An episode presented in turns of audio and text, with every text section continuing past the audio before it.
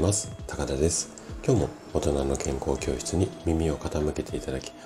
当にありがとうございます。この放送は朝が来るのが楽しみ。そんな人を増やしたい。こんなね思いを持った整体院の院長が毎朝7時にお届けをしております。さて今日はね二日酔いについてねあの話をしていこうかなというふうに思います。えっと昨日は飲みすぎてもとかこういった経験まあ私だけかもしれないんですけれども何度か経験されてる方っていうのもいらっしゃると思うんですよね。でいわゆる二日酔いなんですけれどもこのね二日酔いを避ける食べ物っていうか食材があるんですよ。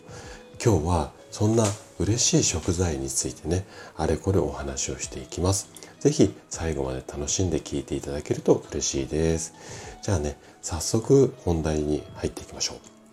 う。で、まずこれがいいですよっていうお話の前に、最初に二日酔いがまどうして起こるのか、まあ、このメカニズムからね、ちょっとこう紐解いていきたいんですけれども、えっと、体の中にこうアルコールが入ってくると、これをあの体の中で分解してちょっと難しい言葉なんですがアセトアルデヒドというものに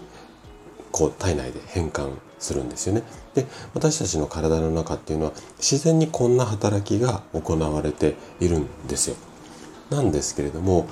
一気にこう大量のねアルコールが体内にドバッて入ってくるとこのアセトアルデヒドに変えるっていうこの変換の仕組みが、まあ、追いつかなくって体の中にアセトアルデヒドが残ってしまうんですよ。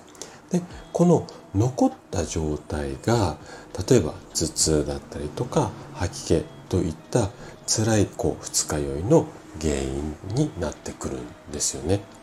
でここまでがメカニズムです。でこの前提を踏まえた上で、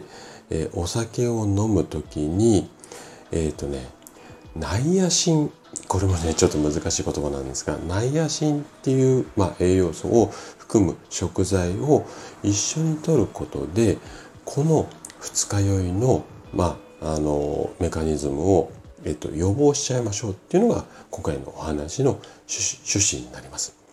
じゃあナイアシンっていうやつはどんな食材に含まれているのかっていうとまあいろんなものに含まれているんですけれども例えばカツオであったりだとかあとはたらこ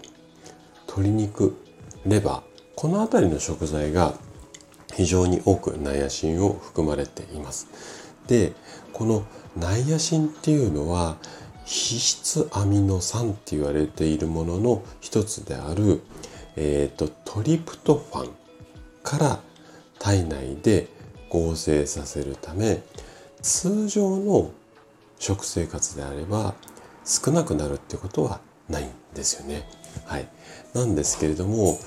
長時間もしくは長期間大量的な飲酒で慢性的に先ほど言ったこのナイアシンっていうのの不足した状態が体の中で続いてくると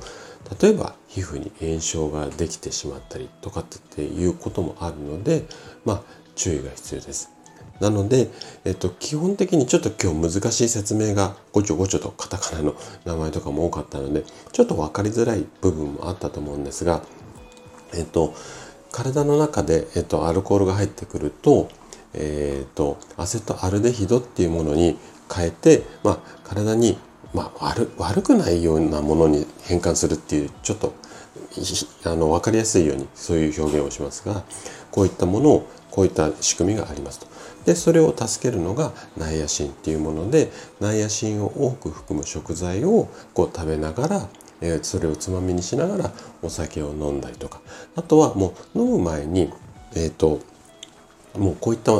ご飯を食べちゃうとかっていうのもですね。でまあそもそも一気に大量にアルコールが入ってこなければこんなことも起こんないんですけども通常ねナイアシンが、えっと、不足しがちになってる方っていうのはやっぱり酔っ払いやすくなったり二日酔いになりやすくなったりもするのでその辺りを注意していただければというふうに思います。はい。ということで、えー、今日のお話はここまでとなります。そしていつもいいねやコメントいただき本当にありがとうございます。皆さんの応援がとっても励みになっています。